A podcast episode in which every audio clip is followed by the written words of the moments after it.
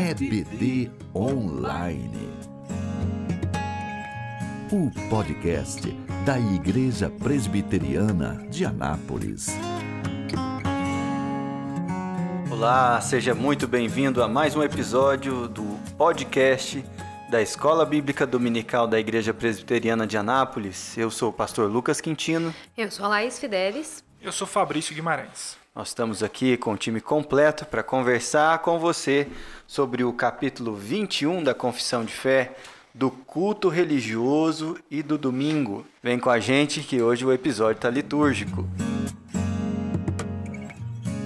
Nosso primeiro parágrafo assim nos diz: A luz da natureza mostra que há um Deus que tem domínio e soberania sobre tudo, que é bom e faz bem a todos, e que, portanto, deve ser temido, amado, louvado, invocado, crido e servido de todo o coração, de toda a alma e de toda a força. Mas o modo aceitável de adorar o verdadeiro Deus é instituído por ele mesmo e é tão limitado pela sua própria vontade revelada que ele não pode ser adorado segundo as imaginações e invenções dos homens ou sugestões de Satanás, nem sob qualquer representação visível ou de qualquer outro modo não prescrito nas Santas Escrituras. Então vamos para algumas referências. Lá em Atos, capítulo 17, versículo 24, diz o seguinte: O Deus que fez o mundo e tudo o que nele existe, sendo ele Senhor do céu e da terra, não habita em santuários feitos por mãos humanas. E lá em Êxodo, capítulo 20, versículos 4 e 5, não farás para ti imagem de escultura, nem semelhança alguma do que há em cima nos céus, nem embaixo da terra, nem nas águas debaixo da terra. Não as adorarás, nem lhes darás culto, porque eu sou o Senhor teu Deus, Deus zeloso. É isso aí. Esse capítulo ele trata de maneira completa do culto e da nossa relação com o domingo, mas ele inicia falando sobre essa relação natural que toda pessoa tem que ter com a adoração a Deus. Eu achei interessante que ele começa que a luz da natureza mostra que há um Deus que tem domínio e soberania sobre tudo e que é bom e faz o bem a todos. E isso nos dá uma obrigação. Então, o culto não é uma coisa opcional, assim, no dia que você está com fervor e está animado para ir na igreja. Não. É um dever. Nós fomos criados para cultuar. Mas tem aquela questão: quem nunca, né? Quem nunca saiu de um culto falando. Ah, hoje eu não gostei da palavra, então não gostei da música, não gosto do culto desse jeito, daquele jeito.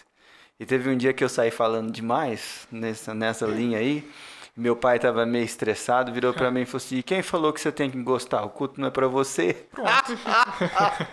Pronto, aí e a confissão de fé começa nessa linha, né? Falou: quem tem que gostar do culto? É Deus. E é por isso que ele mesmo prescreve a maneira como deve ser adorado. Uma abordagem interessante que a gente tem nesse primeiro parágrafo também é no sentido de, à luz natural, a gente perceber a deidade. Né? E aí a gente cai para um ponto interessante que é abordado aqui, até nos versículos que eu li, da idolatria. Por quê? Porque o homem naturalmente vai identificar a necessidade de prestar culto para alguma coisa. Uhum. Nós reconhecemos Deus como soberano e único Deus. Mas as pessoas têm essa tendência. E as pessoas têm imaginação, elas têm vontades, elas querem atender alguns desejos próprios. E é muito fácil cair na idolatria vã, muitas vezes com ídolos vazios, e até mesmo num aspecto interessante, que é até cristãos, às vezes, tentando trazer um Deus que nunca se revelou como uma imagem específica e reduzir ele a uma imagem de um animal, de algo da natureza alguma coisa do tipo, o que não convém. Então, primeiro, existe essa, esse ponto, né? Todo mundo vai ter uma inclinação à idolatria, a prestar culto a alguma coisa. Nós prestamos a Deus. E aqui nós temos os motivos por quê. E agora, como nós prestamos culto a Deus? Com base no que eu acho? Não. Com base no que ele quer, da forma que ele quer, da maneira como ele vai especificar na palavra dele. Esse é o ponto. E aqui a gente precisa então ficar atento a essa perspectiva em relação ao culto, para a gente não cair aqui num aspecto da vontade, mas sim da prescrição divina. E aí, para encerrar, a gente também tem aqui um aspecto mais positivo. O, o objetivo não é dizer como não prestar especificamente culto, mas como prestar. Quais são os aspectos positivos? Só aquilo que ele fala ou que determina que deve ser feito no culto para ele mesmo, a Deus. Eu ia até comentar isso, né? Que o, o comentarista que a gente usa para acompanhar, né? O comentário do Chad von Dixhorn, ele fala exatamente isso. Não é não fazer o que a Bíblia. Não é fazer o que a Bíblia não proíbe. É fazer o que está prescrito. Exatamente. É o típico assim, não inventa. Exatamente. não inventa. A Bíblia fala como tem que ser feito, não vem com ideias. O próprio e tudo. Deus Sua imaginação é divina, mas não é para isso aqui neste momento. É. Eu achei muito feliz dele fazer esse, esse comentário. E você pode achar que essa coisa de inventar, imaginar ou então supor como que Deus eh, quer ser adorado parte de um coração que está deliberadamente trabalhando contra Deus. E não necessariamente isso pode acontecer. Quero dar um exemplo para vocês. Um dos textos mais engraçados que tem na Bíblia, quando o povo faz um bezerro de ouro depois de 40 dias de Moisés no Monte Sinai. A situação não é engraçada, ela é muito séria, mas a fala de Arão é muito engraçada. Porque Arão ele convoca as pessoas a trazerem seus pulseiras, colares, brincos de ouro, os adereços que eles despojaram o Egito, pressionado pelo próprio povo para fazer um ídolo. E quando ele faz o bezerro de ouro, o que, que ele diz? Este é o Deus que tirou vocês do Egito. Ele não está remetendo a outra divindade. Ele não está levando o povo a adorar outro Deus. Ele está falando que o Deus que tirou o povo do Egito era o bezerro de ouro. E assim ele diminui a Deus. É, ele. Estava personificado ali, né? De É, certa forma. Só que quando Moisés vai questioná-lo, e aí tá a parte engraçada do texto, é que ele vira para Moisés e fala o seguinte: Olha, eu peguei, o povo me pressionou e trouxeram o ouro para mim. E aí eu joguei o ouro no tacho e saiu isso aí, ó. Então ele meio que falou: a culpa é do povo que trouxe o ouro e eu simplesmente joguei aqui e saiu o bezerro. Mas não- eu não tenho nada a ver com isso. Ai, meu Deus. Depois você confere lá em Êxodo capítulo 32 que a história é séria, mas ela é bem cômica. Passando agora ao parágrafo 2. O culto religioso deve ser prestado a Deus o Pai, o Filho e o Espírito Santo, e só a Ele. Não deve ser prestado nem aos anjos, nem aos santos, nem a qualquer outra criatura. Nem deve, depois da queda, ser prestado a Deus pela mediação de qualquer outro, senão unicamente a de Cristo. Romanos, capítulo 1, versículo 25. Pois eles mudaram a verdade de Deus em mentira, adorando e servindo a criatura em lugar do Criador, o qual é bendito eternamente. Amém. João, capítulo 14, versículo 6. Respondeu-lhe Jesus: Eu sou o caminho, a verdade e a vida, ninguém vem ao Pai senão por mim. E 1 Timóteo 2,5 Porquanto há um só Deus e um só mediador entre Deus e os homens, Cristo Jesus, homem. O ponto central da regulamentação de Deus no culto é que ele não admite idolatria. Isso está muito claro no Decálogo e em muitos outros textos do Antigo Testamento e do Novo também. E nesse sentido, nosso culto é ao Pai, ao Filho e ao Espírito Santo. Nós adoramos o Pai e adoramos o Filho e adoramos o Espírito da mesma forma, com a mesma intensidade, com a mesma dignidade. E há um fato curioso na Bíblia, se você é um leitor atento, você vai perceber que nenhum personagem bíblico dos líderes que Deus levantou em, em toda a história da redenção aceitou a adoração, exceto Jesus. Quando Jesus passava pela Galiléia, é curioso que as pessoas se prostravam e adoravam ele, e ele não as repreendia. Ele aceitava a adoração. Curioso isso, né? Isso não, é, não seria admissível para nenhum judeu da época de Jesus, a não ser que ele de fato fosse Deus. E um outro aspecto interessante a, a se levantar aqui é que a idolatria, ela assim, não é algo é, difícil de acontecer no nosso coração.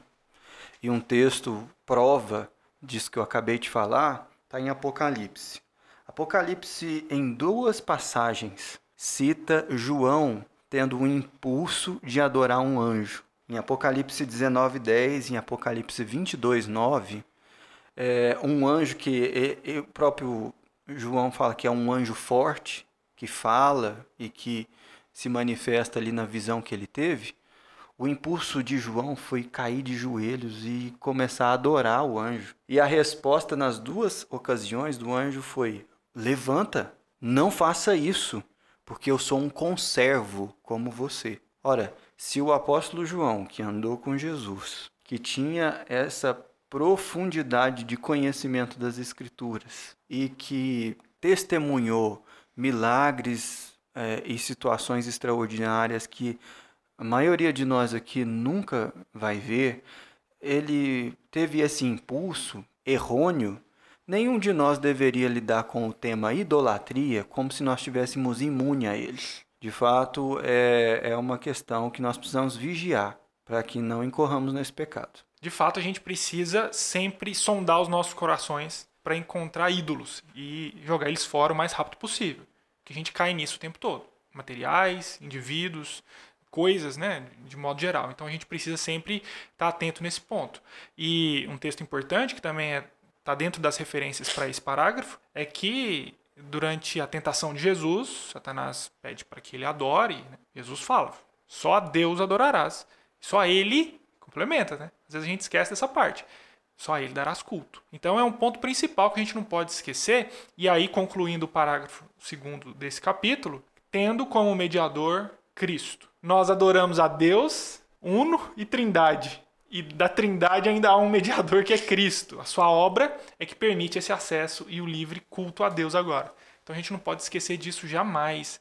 E o nosso coração precisa estar atento a isso, sentado no banco da igreja especificamente, porque é uma caracterização de culto mais fácil. É a primeira coisa que vem à nossa cabeça. Então a gente, como já comentamos no primeiro parágrafo, né? O culto ele é a Deus, é por meio da obra de Cristo, que foi perfeita para que isso pudesse acontecer. Por fim, eu quero só rememorar o aspecto histórico né, desse parágrafo, né, que a época a confissão ela vem também para combater a atual o contexto religioso ali que a Igreja Católica havia permeado, havia criado, né, e permeado, e na qual a, é, é farta a representação e a adoração de anjos, de santos e de, de, de pessoas tidas como legítimas e muitas vezes até mesmo para serem eventuais é, mediadoras, né? Vamos assim dizer, para, para a igreja daquela época. Então, Sim. esse parágrafo também eu vejo que ele vem para combater essas falsas crenças até então instituídas pela igreja de que é possível adorar, né? Se adorar outras outras criaturas que não Deus e, e que existem outros mediadores que não Jesus. Na prática, quando você conversa com um católico romano que leva a sério sua fé, e se debruça sobre esse tema, ele vai falar que há uma distinção entre adoração e veneração. Mas na prática é muito difícil de você ver essa distinção, porque quando você, num ato de veneração, considera é, uma entidade corredentora do Senhor Jesus. Depois você se apega emocionalmente e com fé a certos ídolos a ponto de que eles intercedam por você diante do Pai. E você confia de que através da intercessão deles, sobretudo sobre, é, pela especialidade deles, né? Por exemplo, é, não, eu tenho um parente que está com um problema nos olhos. Ah, então eu vou para aquele santo específico que é o padroeiro dessa desse tipo de problema. É. Então você começa a a jogar com uma série de símbolos e representações espirituais que na prática liturgicamente eles tomam o lugar de Deus e recebem nosso afeto e confiança e esperança de que as nossas causas sejam representadas. E isso é muito complexo. É justamente por isso que esse é um longo capítulo da confissão de fé para tratar de questões que os reformadores de fato divergiam frontalmente da Igreja Romana. Parágrafo 3. A oração com ações de graça, sendo uma parte especial do culto religioso, é por Deus exigida de todos os homens. E, para que seja aceita, deve ser feita em nome do Filho, pelo auxílio de seu Espírito, segundo a sua vontade, e isto com inteligência, reverência, humildade, fervor, fé, amor e perseverança. Se for vocal, deve ser proferida em uma língua conhecida dos presentes. Filipenses capítulo 4, versículo 6: Não andeis ansiosos de coisa alguma, em tudo, porém, sejam conhecidas diante de Deus as vossas petições pela oração e pela súplica, com ações de graça.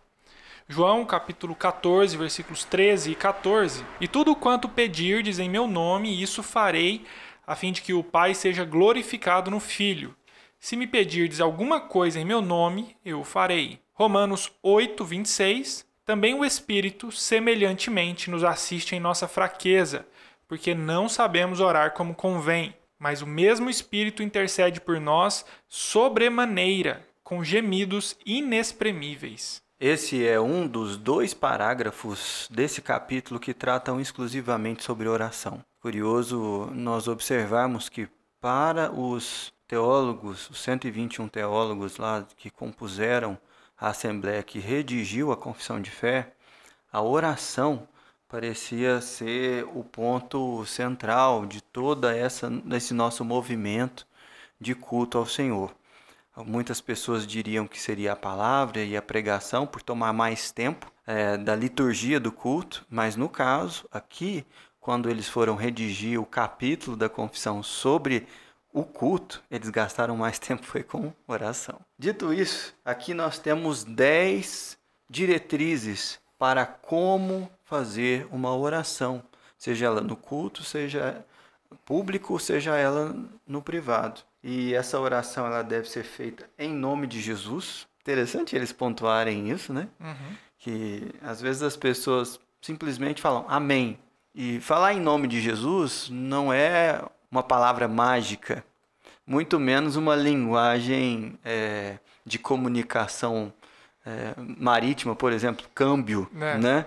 Mas é um reconhecimento público de que de fato nós só temos acesso ao Pai por causa do Filho. E ele diz também, pelo auxílio do Espírito, porque nós não sabemos como orar, segundo a sua vontade. Né? Nós oramos segundo a vontade de Deus. E eu, eu vou comentar isso logo adiante, porque ele diz: isto com inteligência, reverência e humildade. Então aqui não cabe aquele negócio, eu determino. É, que determina o quê, rapaz? Você não consegue nem fazer o seu cachorro sentar, você vai determinar alguma coisa para Deus? pois é. Não É faz É sentido. muita arrogância.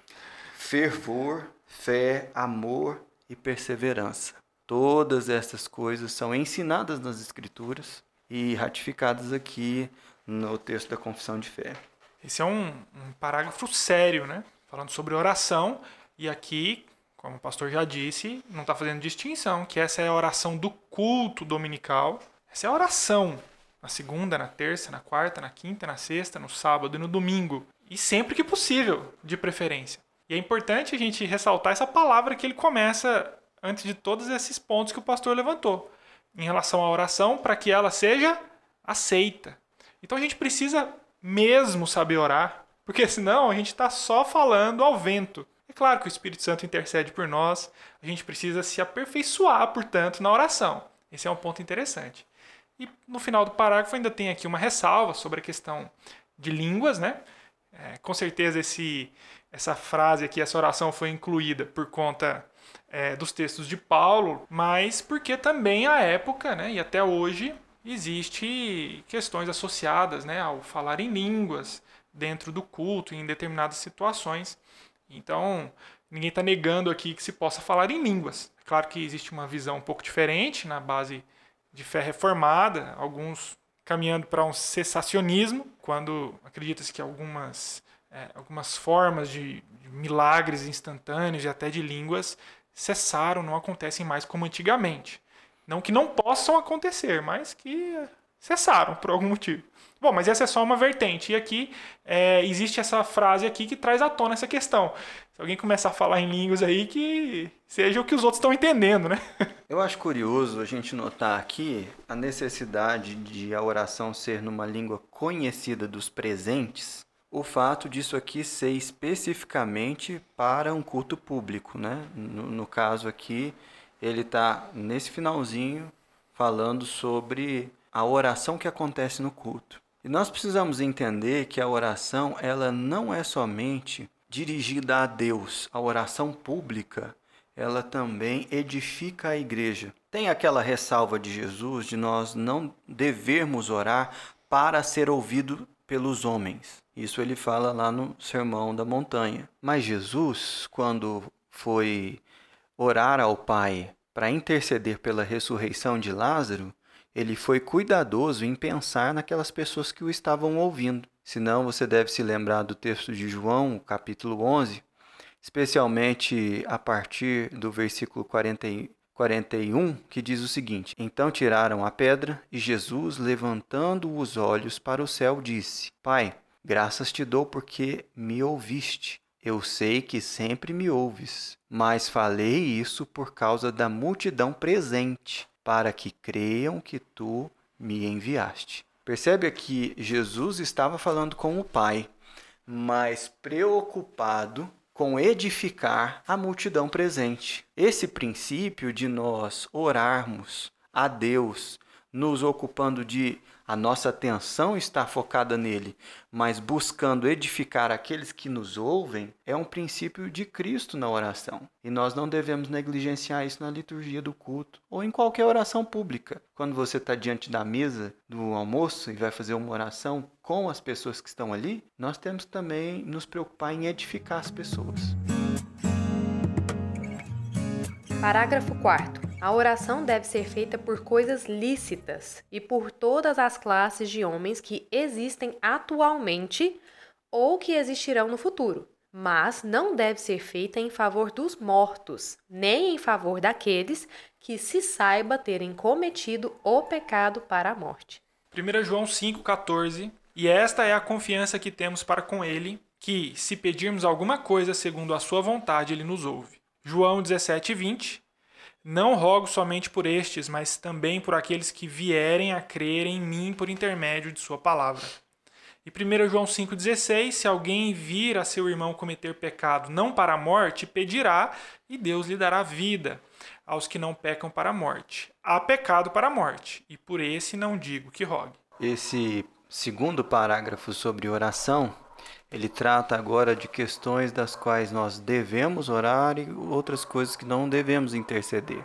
E aí a lista de coisas que nós não devemos interceder começa com coisas não lícitas, é, do tipo você interceder para que Deus abençoe o roubo que será feito, entendeu? Aí você tem uma situação em que os bandidos se reúnem e falam assim, oh, nós precisamos da tua bênção, para roubar esse banco. Pode parecer caricato, mas é, muitas vezes a gente tem uma visão tão fragmentada do que significa seguir a Deus que nós dissociamos o caráter de Deus que está expresso na sua lei daquilo que nós podemos ou não pedir a Ele. E é isso aqui, está fazendo uma ressalva sobre esse negócio. O outro tema que nós não devemos interceder é por pessoas que já morreram. Isso na intenção de mudar o destino eterno delas. Aqui nós temos mais uma canelada com a Igreja Romana, porque é tradição na Igreja Católica Romana a missa de sétimo dia e também as ofertas e os ofícios feitos àqueles que já morreram. E nesse sentido aqui nós percebemos que a palavra de Deus nos dá, não nos dá margem para fazer isso, porque depois da morte segue o juízo e isso não pode ser mudado pela intercessão da igreja. E por fim tem aqui o pecado para a morte, que não sei se vocês perceberam, mas o texto da confissão não comenta o que, que é o pecado para a morte. Ele simplesmente menciona, joga a bomba e sai correndo, deixa estourar no nosso colo que vai comentar o texto da confissão. Mas aqui provavelmente é uma referência à blasfêmia contra o Espírito Santo, que Jesus mesmo já havia falado é, nos evangelhos de que era um pecado imperdoável, né? Então isso aqui é uma referência a esse pecado. O parágrafo começa falando que a gente deve orar por coisas listas, né? Então, se eu devo orar por coisas listas, eu tenho que saber o que, que são essas coisas listas. No parágrafo anterior, a gente viu que a oração deve ser feita em nome de Jesus Cristo, com auxílio do Espírito Santo, segundo a sua vontade. Ou seja, eu preciso conhecer qual é a vontade de Deus para saber o que é lícito ou não orar quais são os preceitos de Deus e assim seguir um caminho adequado na prática da oração. E ainda pegando o gancho do pastor Lucas no último parágrafo, esse é um aspecto interessante. A gente precisa conhecer a vontade de Deus para orar segundo a vontade de Deus e pedir as coisas de acordo com aquilo que Deus quer para a gente. E isso só acontece quando eu realmente conheço Deus e o que Ele quer. E onde eu conheço Deus e o que Ele quer? Através da palavra dele. Ou seja, a oração é um reforço daquilo que a gente aprende através da revelação também. Não só para nós, mas também para edificar aqueles que estão ali, no caso de orações públicas, mas também para nós. Né? E a gente pode ficar atento à nossa própria oração para saber se eu estou orando de acordo com aquilo que a palavra de Deus revela. Passando ao parágrafo 5. A leitura das Escrituras com santo temor, a sã pregação da palavra e a consciente atenção a ela, em obediência a Deus, com entendimento, fé e reverência, o cântico de salmos com gratidão no coração, bem como a devida administração e digna recepção dos sacramentos instituídos por Cristo, são partes do culto comum oferecido a Deus, além dos juramentos religiosos, votos, jejum, jejum solenes e ações de graças em ocasiões especiais, os quais, em seus vários tempos e ocasiões próprias, devem ser usados de um modo santo e religioso. 2 Timóteo 4:2 prega a palavra, insta, quer seja oportuno, quer não, corrige, repreende, exorta com toda a longanimidade e doutrina. Tiago 1:22 Tornai-vos, pois, praticantes da palavra e não somente ouvintes, enganando-vos a vós mesmos. E Hebreus 12, 28. Por isso, recebendo nós um reino inabalável, retenhamos a graça, pela qual sirvamos a Deus de modo agradável, com reverência e santo temor. Nessa parte do texto da confissão, nós somos aqui instruídos nos quatro elementos é, naturais e sempre presentes no culto, e dos três especiais. Quais são esses, esses elementos? Os elementos naturais do culto são a leitura das Escrituras, a pregação, os cânticos de gratidão e adoração a Deus e a administração dos sacramentos. Perceba a simplicidade do que significa um culto a Deus. Embora ele seja solene, feito no temor do Senhor, ele é basicamente muito simples. Né?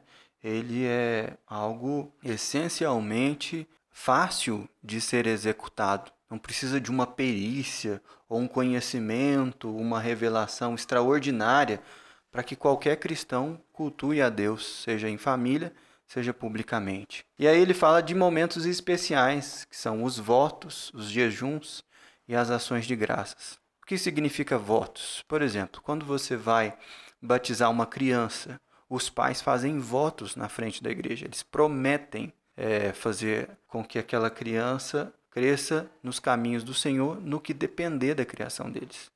Quando você é admitido como membro da igreja, você promete submissão à liderança da igreja enquanto ela for fiel às Escrituras.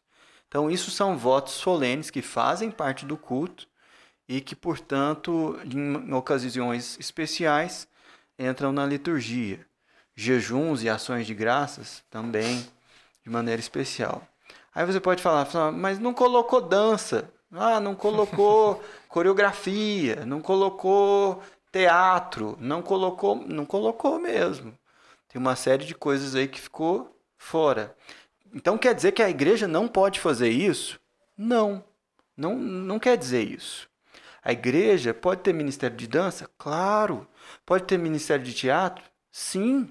Mas não quer dizer que isso precisa fazer parte da liturgia do culto quer fazer uma dança, um, um, um teatro, numa programação evangelística, num ambiente é, de reunião de jovens com um propósito específico, tá tudo certo, não tem problema. Agora, o culto é, ao Senhor, ele precisa ser tratado como uma reunião diferenciada, porque é exatamente isso que ele é. Tem alguns atributos em relação a esses elementos do culto que eu acho interessante é, a gente destacar que está aqui mesmo no parágrafo.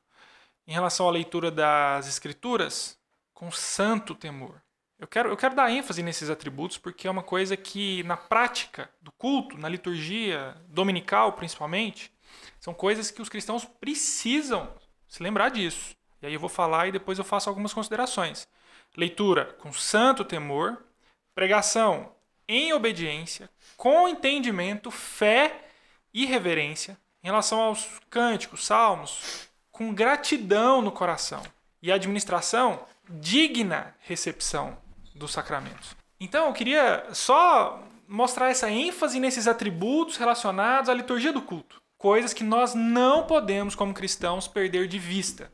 Seja, seja lá na frente, seja lá na frente do púlpito, seja no culto da igreja. Nós não podemos nos afastar da seriedade que é o culto a Deus. A reverência que nós devemos ter, a atenção, a obediência e até com entendimento fazer tudo isso de forma digna. Eu acho que nós precisamos sempre nos lembrar disso quando nós percebemos que as coisas às vezes acontecem no automático. A gente precisa se lembrar do porquê nós fazemos, adoramos a Deus, porquê que nós prestamos culto a Deus. Esse é um ponto que me chamou muita atenção e me fez pensar muito. Né? Eu estou falando de mim mesmo aqui, mas eu sei que é algo que alcança mais pessoas. Deixa eu dar um exemplo concreto do que você falou em tese. Você está chegando na igreja e o culto já começou. E aí o seu telefone toca. E aí você percebe que tem alguém querendo falar com você e no WhatsApp tem um tanto de mensagem dessa pessoa. E você entra no culto, não atende ela, mas vai para o WhatsApp conversar com essa pessoa para resolver a situação, porque afinal de contas você não vai atender, mas você vai bater um papo com a pessoa do mesmo jeito. E aí você percebe que, já que você estava mexendo no, no telefone, veio uma notificação do Instagram que aquela postagem que você fez quando estava saindo de casa, indo para a igreja para adorar ao Senhor com os irmãos, foi curtida por aquela pessoa que você acha interessante. E aí você vai lá e, e agradece a curtida e o comentário que essa pessoa fez. E percebe do que uhum. eu estou falando? Isso vira um ciclo do qual a gente não consegue sair. Uhum. Porque você está conectado com todo mundo mas não consegue se conectar com as pessoas que estão do seu lado e com Deus a quem você está cultuando. Passando ao parágrafo 6, agora, sob o Evangelho, nem a oração, nem qualquer outro ato do culto religioso é restrito a um certo lugar, nem se torna mais aceitável por causa do lugar em que se ofereça ou para o qual se dirija. Mas Deus deve ser adorado em todo lugar, em espírito e em verdade, tanto em família, diariamente e em secreto, estando cada um sozinho, como também, mais solenemente, em assembleia, em assembleias públicas, que não devem ser descuidadas, nem voluntariamente negligenciadas ou desprezadas, sempre que Deus, pela sua providência, proporcione ocasião. João capítulo 4, versículo 23 e 24. Mas vem a hora e já chegou quando os verdadeiros adoradores adorarão o Pai em espírito e em verdade. Deuteronômio 6, 6 e 7. Estas palavras que hoje te ordeno estarão no teu coração. Tu as inculcarás a teus filhos, e delas falarás assentado em tua casa, e andando pelo caminho, e ao deitar-te, e ao levantar-te. E Hebreus 10, 25, não deixemos de congregar-nos, como é costume de alguns. Antes façamos admoestações, e tanto mais quanto vedes que o dia se aproxima. Mais uma vez, nós vemos aqui a confissão de fé indo na contramão do catolicismo romano de maneira explícita.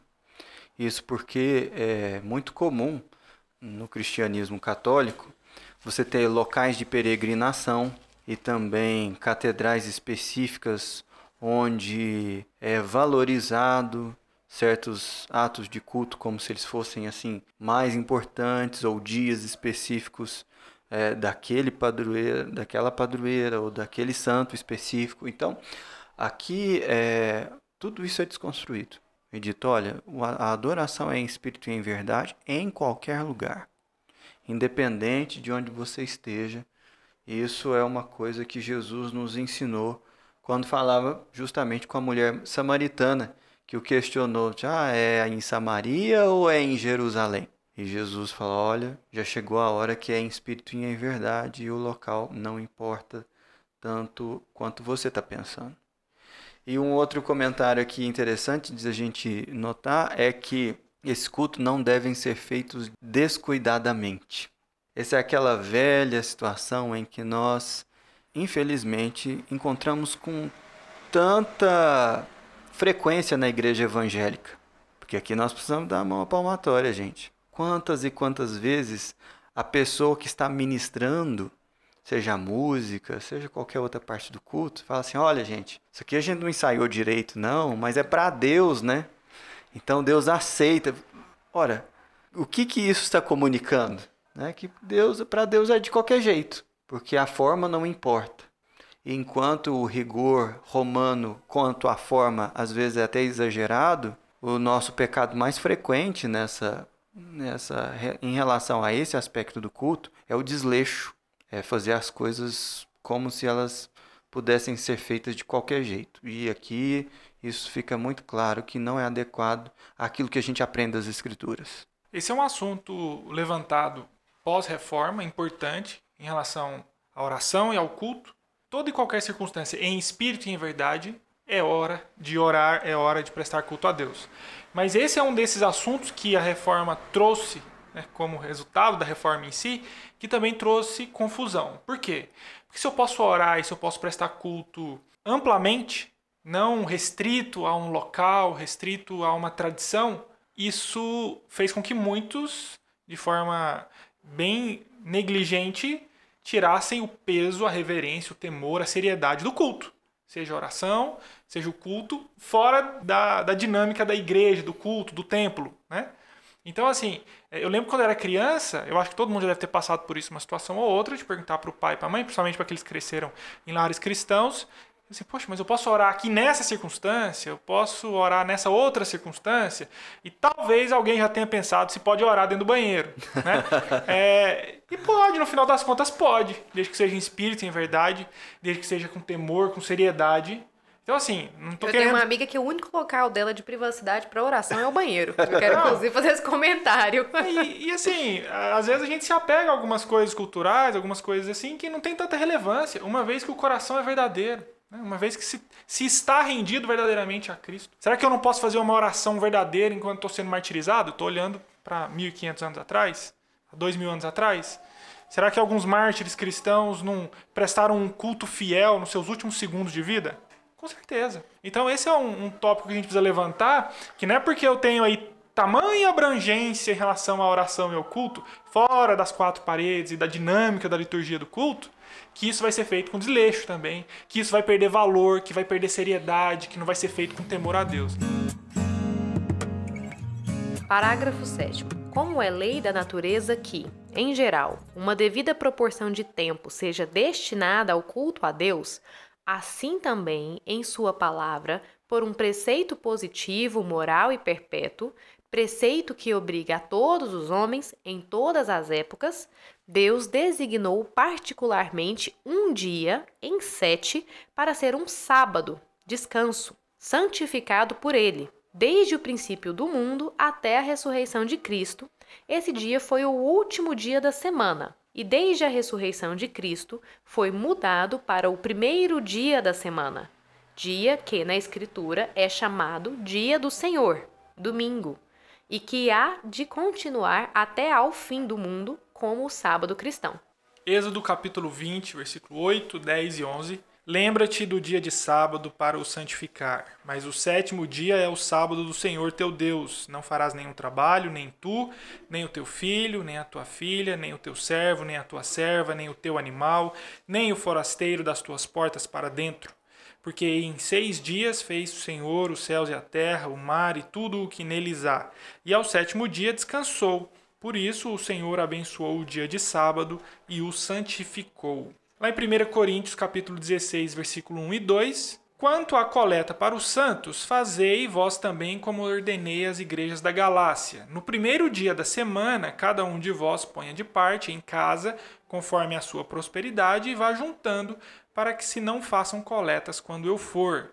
Em Atos 27, no primeiro dia da semana, estando vós reunidos com o fim de partir o pão, Paulo, que devia seguir viagem no dia imediato, exortava-os e prolongou o discurso até a meia-noite. Esse parágrafo começa com algo muito interessante, que é a evocação da lei natural. E por que isso? Porque quando nós olhamos para o universo que Deus criou, ele é cíclico. Ele envolve noite e dia, ele envolve estações no ano ele envolve ciclos que são naturais e que nos levam a entender que esse aproximar de Deus, ele tem que ser repetitivo, do mesmo jeito que Deus dispôs a nossa natureza a processos que se repetem, seja para descanso, seja para alimento.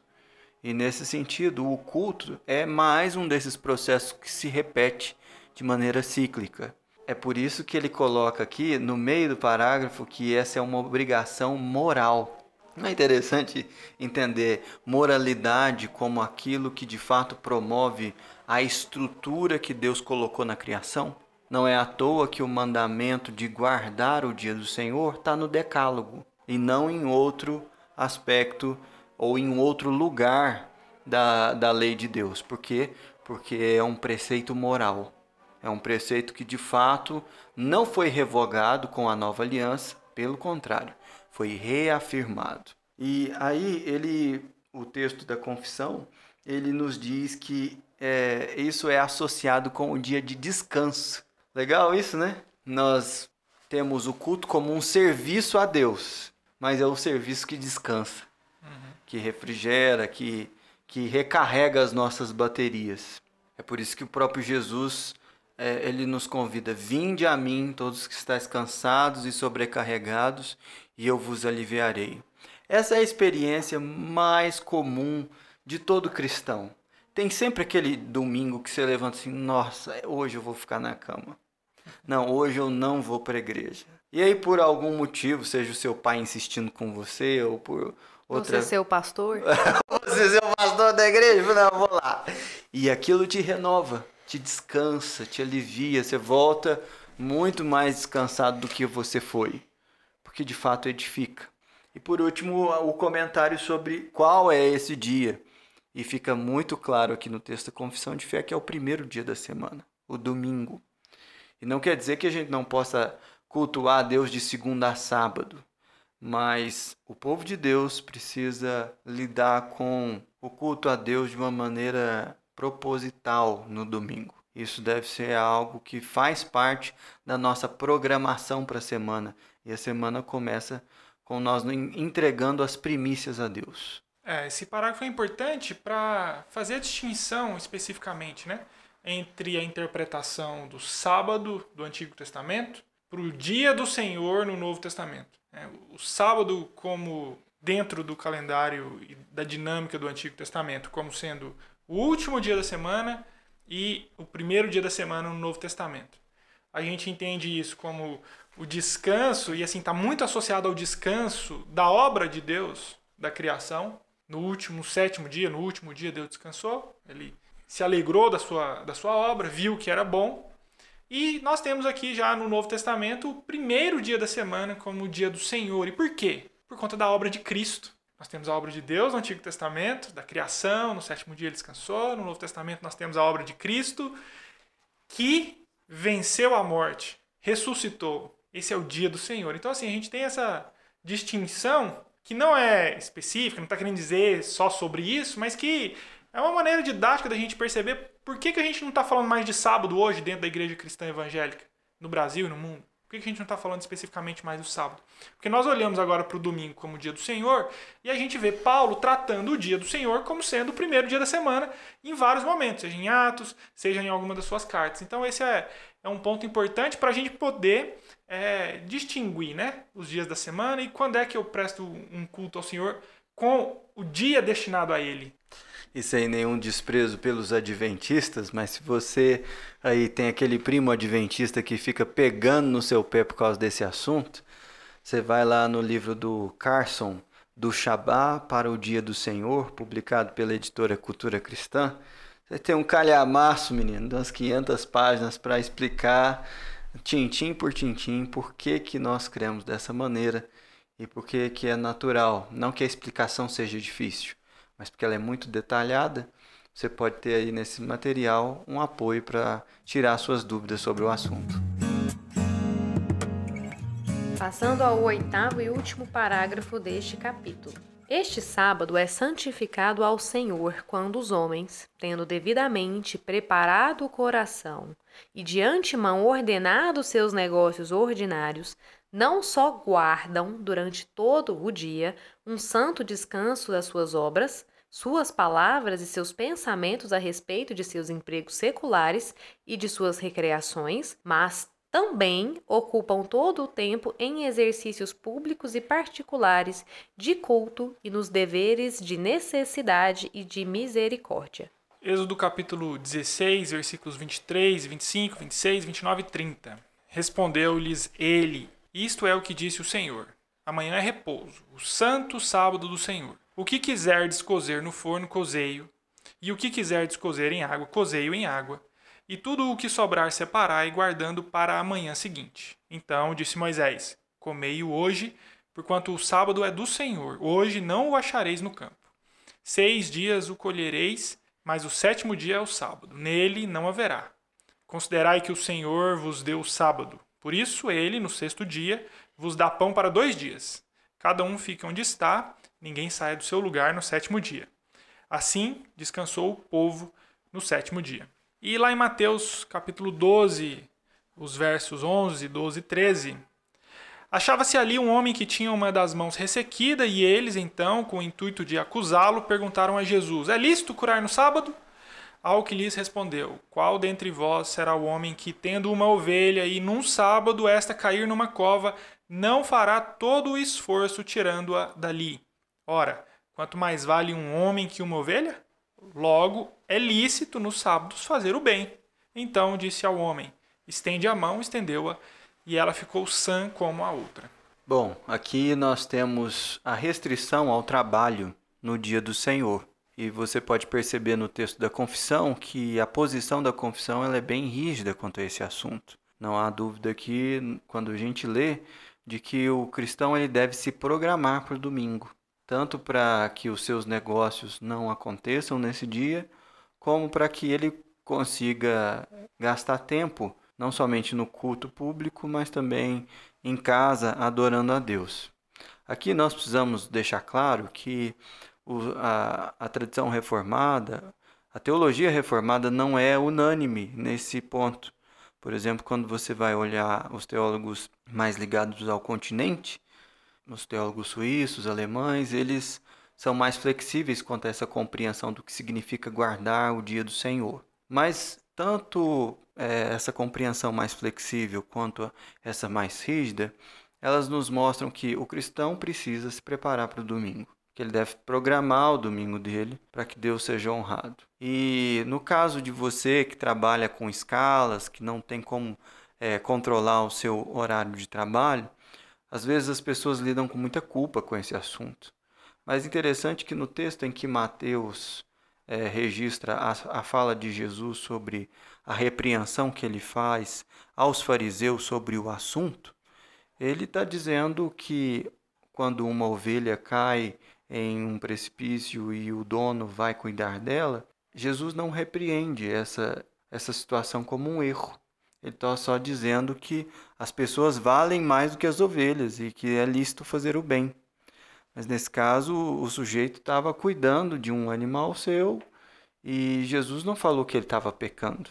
Nesse sentido, eu tenho uma compreensão que se alinha a, a esse entendimento de que nós podemos sim trabalhar nesse dia, caso não haja outro jeito, ou caso nós estejamos fazendo o bem caso nós estejamos de fato cumprindo a, a vontade de Deus com o nosso trabalho. Mas é sempre bom lembrar de que o cristão ele deve se programar para o domingo para adorar a Deus nesse dia. E a negligência que hoje nós temos é, por causa do entretenimento, por exemplo, com relação ao tempo do culto, é algo que precisa ser corrigido na prática cultural que é tão comum nos nossos dias nós percebemos aqui ao longo desse capítulo o quanto é, nós prestamos culto, e aqui a oração eu acho que foi um dos pontos mais evidentes em relação ao culto destacado pela confissão. Pode acontecer em tantos lugares, em tantas horas diferentes, mas a gente precisa sim de um dia para o Senhor. Eu acho que